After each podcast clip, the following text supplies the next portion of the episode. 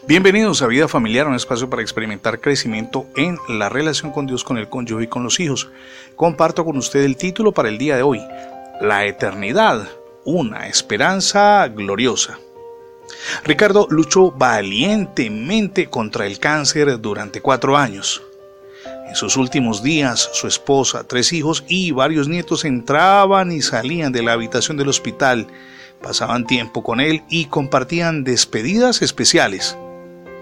En un momento, cuando no había nadie en la habitación de aquella clínica, él, Ricardo, pasó a la eternidad. Cuando sus familiares se dieron cuenta de que había partido, una pequeña nieta dijo dulcemente, el abuelo se esfumó. En un instante, el Señor estaba con Ricardo aquí en la tierra. Al momento siguiente, el espíritu de Ricardo estaba con el Señor en el cielo. Eso es algo maravilloso. Es algo que se deriva de la gracia de Dios. Él perdona nuestros pecados, nos ofrece una nueva vida y la eternidad. El Salmo 16 es bien interesante. Leemos en la palabra, se alegró por tanto mi corazón, dice el Salmo 16, y se gozó mi alma. Mi carne también reposará confiadamente. Eso lo leemos en el verso 9. De hecho, insisto, el Salmo 16 era el preferido de Ricardo y había pedido que lo leyeran en su funeral. Coincidía con el salmista David en que no hay tesoro más valioso que tener una relación personal con Dios. Con el Señor como refugio, David, quien llegara a ser rey, también sabía que la tumba no les roba la vida a los creyentes.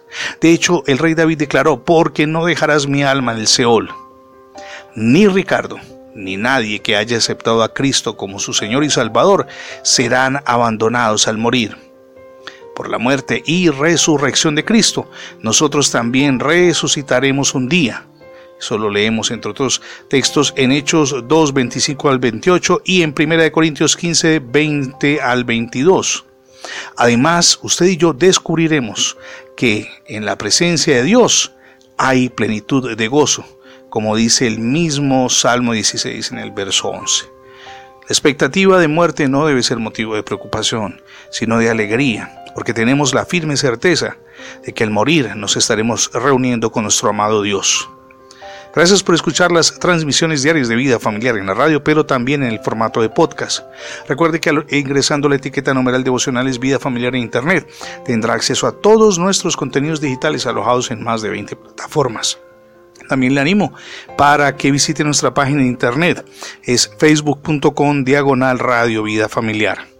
Somos Misión Edificando Familias Sólidas y mi nombre es Fernando Alexis Jiménez. Dios les bendiga hoy, rica y abundantemente.